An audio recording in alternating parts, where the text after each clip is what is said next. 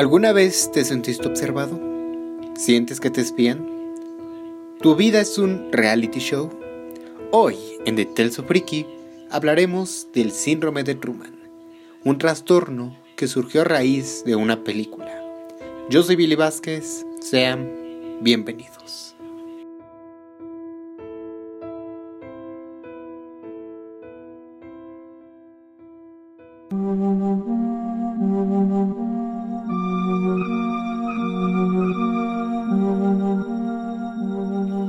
Lanzada el 2 de octubre de 1998, al menos aquí en México, se estrenó The Truman Show, una película dirigida por Peter Weir y estelarizada por Jim Carrey, Laura Linney y Ed Harris. La película habla de Truman Burbank, un feliz agente de seguros que cree llevar una vida normal, pero no tiene ni la más remota idea de que su vida es un reality show que es grabado las 24 horas del día en un gran estudio creado solamente para que él viviera esta vida que es una farsa. Esta película tiene muchos conceptos que nunca se habían visto en el cine, con algunos elementos de Orwell.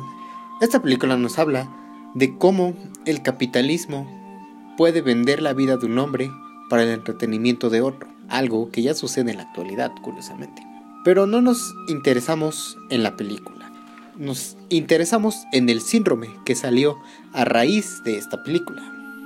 El problema comenzó dos años después. Joe Gold, un psiquiatra, tuvo la visita de un hombre que aseguraba que su vida era un show televisado.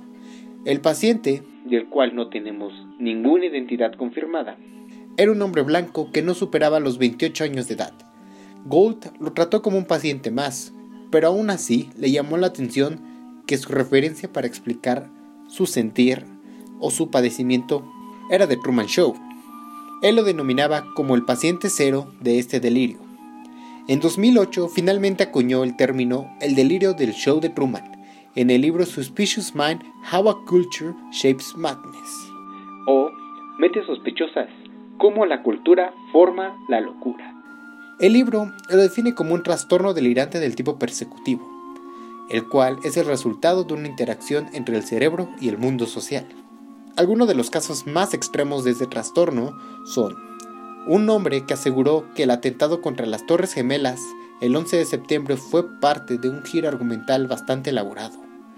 El hombre viajó desde Texas a Nueva York para comprobar si el World Trade Center seguía ahí. Al comprobar que no estaba, colapsó y tuvo un ataque de ansiedad. Uno más intentó escalar la Estatua de la Libertad. Él aseguraba que se reuniría con su exnovia de la secundaria y así terminaba el show.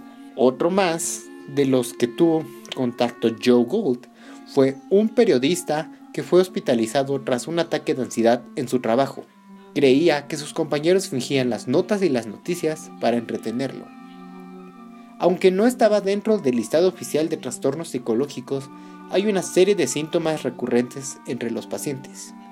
Sentir que te observan, la sensación de que tus amigos te hablan por compromiso, insomnio, robo de ideas que después aparecen en la TV o medios, lenguaje y pensamientos desorganizados, sensación de recibir reprimendas sin razón aparente.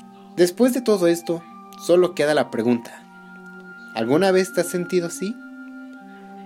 ¿Tu vida es un show televisado? ¿Estás seguro de que no estás en un estudio y que toda tu vida es una farsa?